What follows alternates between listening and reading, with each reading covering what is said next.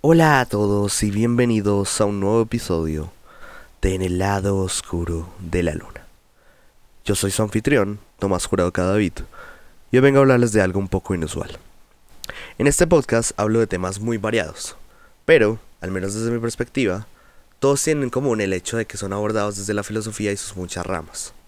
Sin embargo, lo que no recuerdo haber hecho exactamente es hablar de temas ligados de manera tan estrecha a la filosofía como lo es Heráclito un filósofo griego que, para los que no lo conocen, decía que no es posible bañarse dos veces en el mismo río, porque nuevas aguas corren siempre sobre ti.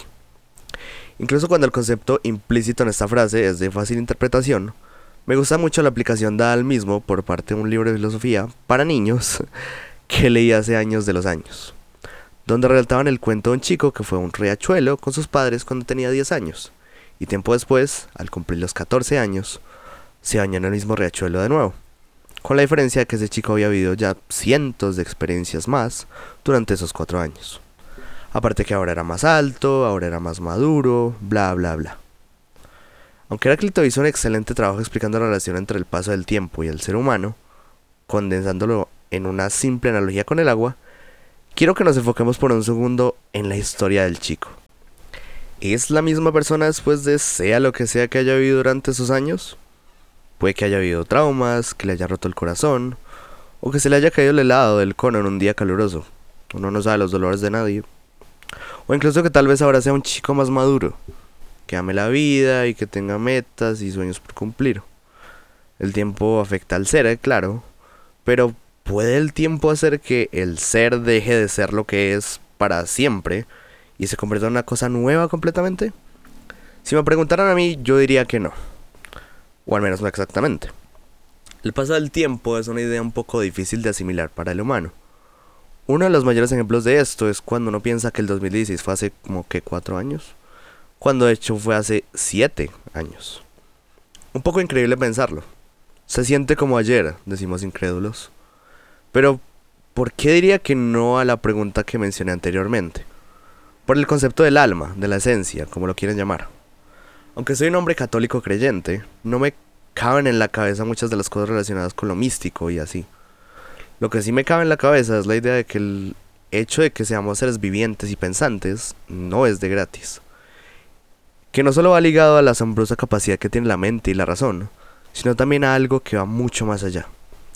Podríamos ser seres meramente razonables con cualquier tipo de emoción reprimida y cumpliendo con esa función de sobrevivir durante los siglos de los siglos pero no es así.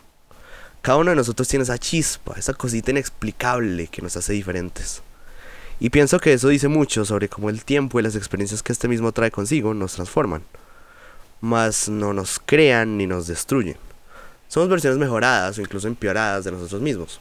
Pero seguimos siendo ese yo, que se concibió desde el día del parto y que algún día dejará nuestro cuerpo e irá a cualquier tipo de espacio incomprensible y desconocido en el que creas llámese cielo, infierno, oscuridad infinita, nirvana, valhalla, lo que sea. Lo importante es que sigue siendo ese escultor y al mismo tiempo eres el mármol. Y esas experiencias y ese conocimiento serán las herramientas con las que les darás forma a lo que será tu vida en el Museo de la Existencia. Y el tiempo será encargado de mostrarle al universo cuál fue el rol que jugaste en tu estadía en el mundo, que hiciste por los demás y que hiciste por ti mismo. El tiempo es el que nos da la evidencia contundente, sin embargo, de que nada importa y al mismo tiempo importará durante la completa eternidad. Eternidad. Dejarás tu huella. Puede que alguien pase por encima y la borre. Tus culturas se quedarán en el museo, pero puede que algún día sea reemplazada por una más nueva y deslumbrante que la tuya. ¿Y acaso significa eso que no vale la pena vivir? Claro que no. Aún recordamos a los cavernícolas, aún recordamos a los caballeros medievales, aún recordamos a Da Vinci. Incluso aún recordamos a Romeo, a Julieta, al Quijote. Y ni siquiera existieron. Y aún recordamos a Tales y a Heráclito, quienes incluso con la importancia tan gigante que le daban al agua, uno de los fundamentos de nuestra supervivencia, probablemente estén en algún lugar de nuestro universo preguntándose qué putas es un jacuzzi. Mi nombre es Tomás Jurado Cadavid y no olviden volar alto, mis estrellitas. Adiós.